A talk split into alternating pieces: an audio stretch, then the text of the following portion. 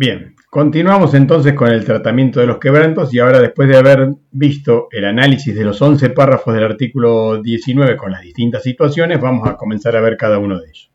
Entonces, nos encontramos que el primer punto va a ser la compensación dentro de cada categoría, que llamamos compensación vertical, y la compensación dentro del mismo ejercicio entre categorías, que es la compensación horizontal. Esta ya la habíamos visto cuando vimos el proceso de determinación, que primero, si tenemos una ganancia de segunda categoría que da un resultado con ganancia y otro con pérdida, vamos a dejar un solo resultado. Si de esa primera compensación surge en alguna categoría pérdida, vamos a poder compensar de las ganancias de las demás categorías y llegar siempre a un solo resultado fusionando esas rentas con el criterio de imputar primero y absorber las ganancias de segunda categoría. Cuando éstas se agoten, seguimos absorbiendo las de primera categoría. Si todavía hay quebrantos superiores a estas dos categorías de ganancia, vamos a buscar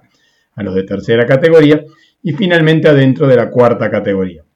En el caso dentro de las de la cuarta categoría, vamos a deducir primero las eh, ganancias de los últimos incisos de las normas de la ley de, impuestos respecto de la cuarta categoría para que nos queden las de los incisos A, B y C, que son las que van a tener deducciones adicionales que vamos a ver en las próximas clases cuando veamos el tema de deducciones personales. Luego, el otro punto va a ser, una vez que terminamos de compensar dentro del año, ver cómo se compensa de un ejercicio al ejercicio siguiente. Y en particular, el último tema puntual es qué pasa si justo en el medio de un quebranto muere el causante y aparece el sujeto sucesión indivisa, que ya estuvimos analizando cuando vimos el aspecto subjetivo del hecho imponible. Bien, entonces, si vamos a los quebrantos ya específicos, no a los generales, vamos a dividir que hay quebrantos específicos para personas humanas, sucesiones indivisas, y otros que son referidos a los sujetos empresas.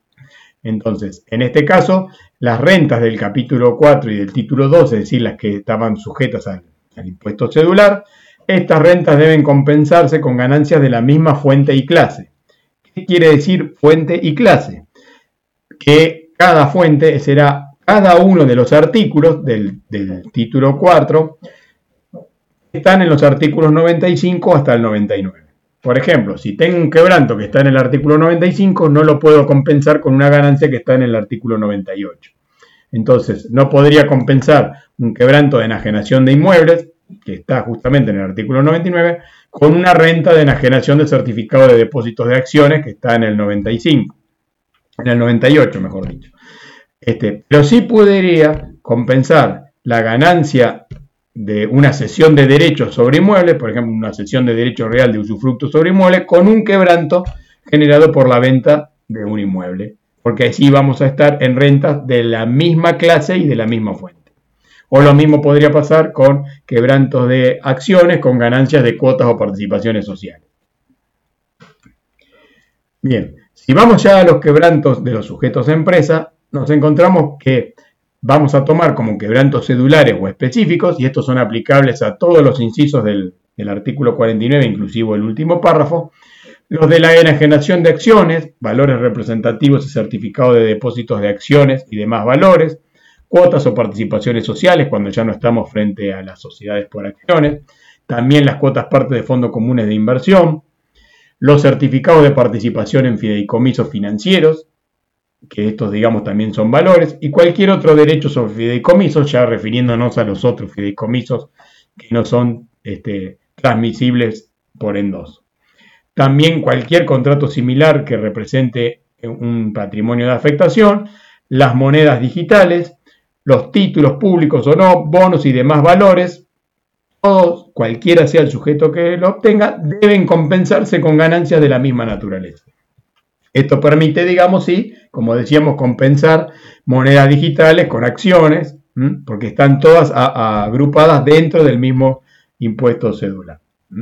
Entonces, estas quebrantos no se pueden mezclar con la ganancia, por ejemplo, de primera categoría de alquiler de un inmueble, solamente con la de la misma naturaleza, tanto dentro del mismo año fiscal como en los quebrantos que se trasladan de un año al otro. Bien, otra compensación de quebrantos específicos aplicables a los sujetos empresas son los provenientes de la explotación de juegos de azar en casino, ruleta, punto y banca, blackjack o póker. Todas estas empresas dedicadas al juego solo pueden compensar los quebrantos, que me extraña que, que los obtengan, porque en definitiva nunca hemos visto que cierren una ruleta, un punto y banca, porque este, se encuentran con un jugador que siempre acierta, pero lo cierto es que esos quebrantos se van a poder compensar con ganancias de la misma naturaleza. En este, en este caso se está refiriendo justamente a la realización de apuestas también a través de máquinas electrónicas, no solamente el viejo y tradicional casino o cualquier mecanismo de apuestas automatizadas a través de plataformas digitales van a estar incluidas dentro de este concepto de juegos de azar que van a tener un quebranto específico con ganancias de la misma naturaleza. Bien, luego tenemos los quebrantos específicos que no distinguen entre sujetos. Recuerdan que vimos los quebrantos aplicables a las personas este, humanas, que eran los de enajenación de acciones, después vimos los quebrantos específicos para las personas, eh, perdón, para los sujetos empresas, que eran estos de las apuestas y de los instrumentos del artículo 2, apartado 4. Estos son comunes, tanto sea una persona humana o sea un sujeto empresa, son quebrantos específicos que no podemos mezclar con el resto de las ventas. Y ahí podemos encontrar las pérdidas emergentes de instrumentos o contratos derivados, las provenientes de actividades de fuente extranjera y las provenientes de explotación este, de recursos naturales en la plataforma continental argentina. En ese caso, todos esos quebrantos van a tener que ser compensados con ganancias de la misma naturaleza. Si tenemos quebrantos de distintas fuentes, fuente argentina o fuente extranjera, las particularidades de este concepto cedular de los quebrantos que establecen restricciones que alteran, como decíamos al principio, de neutralidad, donde la ganancia no se está midiendo de manera correcta porque no me permiten compensar absolutamente las pérdidas que tuve en alguna actividad con las ganancias de otra,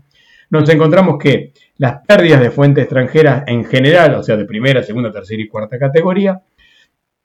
solo las puedo compensar con ganancias generales de fuente extranjera, de primera, segunda, tercera o cuarta categoría.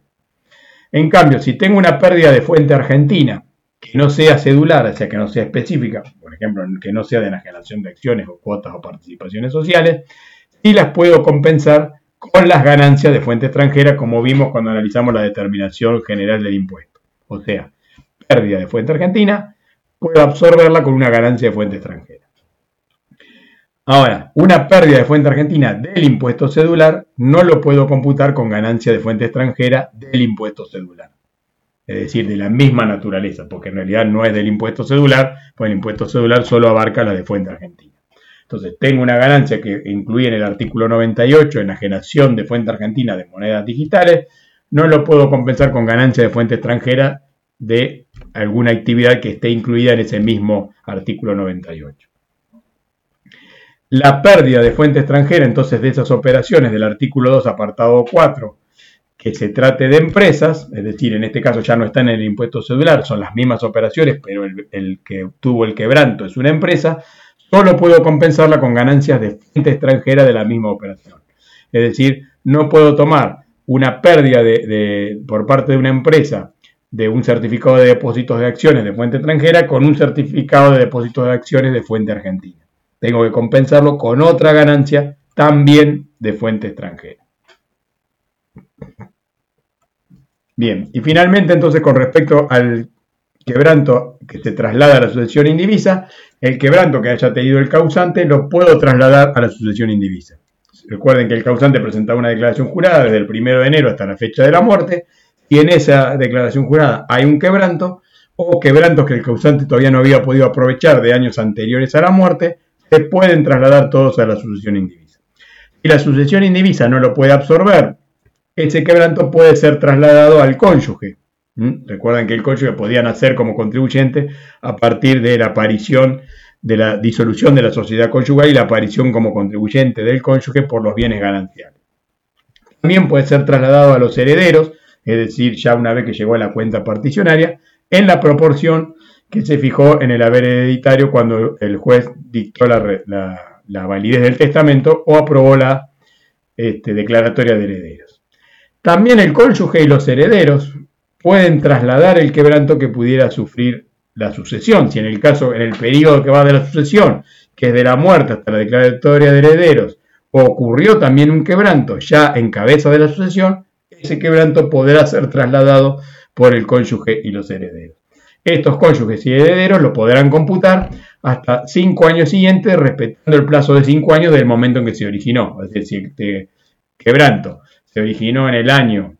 2014 del causante y el causante se murió en el 2019, tal vez le quede un solo año para poder computarlo. Entonces tendremos que respetar ese plazo del momento de origen del causante con este criterio de tomar el plazo de cinco años para absorber el quebranto. Finalmente entonces tenemos este pequeño cuadro como para distinguir y decimos que entonces, y a título de, síntesis, que los quebrantos de personas humanas en sucesiones indivisas podrán ser, si son generales de fuente argentina, incluyendo aquellos obtenidos en la plataforma continental que se consideran ganancias de fuente argentina también. Esos quebrantos que son de, la persona humana, sucesión indivisa, se van a compensar dentro de cada categoría primero o entre las categorías dentro del mismo año siguiendo el criterio de segunda, primera, tercera y cuarta. Por otro lado, las personas humanas, sucesiones indivisas, tendrán quebrantos cedulares los quebrantos del título cuarto del capítulo 2, que se compensarán con las ganancias de la misma naturaleza, fuente y clase, artículo contra artículo, 95, 96, 97, 98 y 99. Los quebrantos de instrumentos derivados que no sean operaciones de cobertura, es decir, que no estén cubriendo los riesgos, como ya vimos en clases anteriores. Esos van a ser cedulares porque los derivados que sean operaciones de cobertura van a ir acá dentro de los quebrantos generales. Estos se van a compensar con instrumentos derivados de la misma naturaleza. Los quebrantos de fuente extranjera vamos a dividirlos en generales o quebrantos del título cuarto de fuente extranjera. ¿Qué pasa? Estos quebrantos del artículo 2, apartado 4, los vamos a llevar separados de los quebrantos generales de fuente extranjera. Bien, estamos frente entonces a un sujeto empresa, vamos a tener los generales de fuente argentina, que también por supuesto incluyen la plataforma continental, pero como en este caso todas las rentas van a ser de tercera categoría, se van a compensar con ganancias generales de tercera categoría dentro del mismo año fiscal. Y respecto de los cedulares, nos vamos a encontrar otra vez los derivados que nos representan operaciones de cobertura, que van a ser compensados con ganancias de la misma naturaleza, los de fuente extranjera, que pueden ser generales de fuente extranjera, compensar con ganancias de la misma naturaleza, las operaciones del artículo 2, apartado 4 de fuente extranjera, que van a compensarse con ganancias de la misma naturaleza. Y los de juegos de azar, perdón, los de artículo 2, apartado 4 de fuente argentina, que se van a poder compensar con ganancias de fuente argentina y no se van a poder compensar con estos de fuente extranjera. En este caso sería una empresa que vende certificado de participación de acciones y obtuvo un quebranto, tendrá que esperar a tener ganancias de, esa, de ese artículo 2, apartado 4, en ganancias de fuente argentina. Y separados también van a ser cedulares los quebrantos provenientes de juegos de azar, máquinas electrónicas y cualquier tipo de apuestas que van a separarse del resto de los quebrantos. Bien.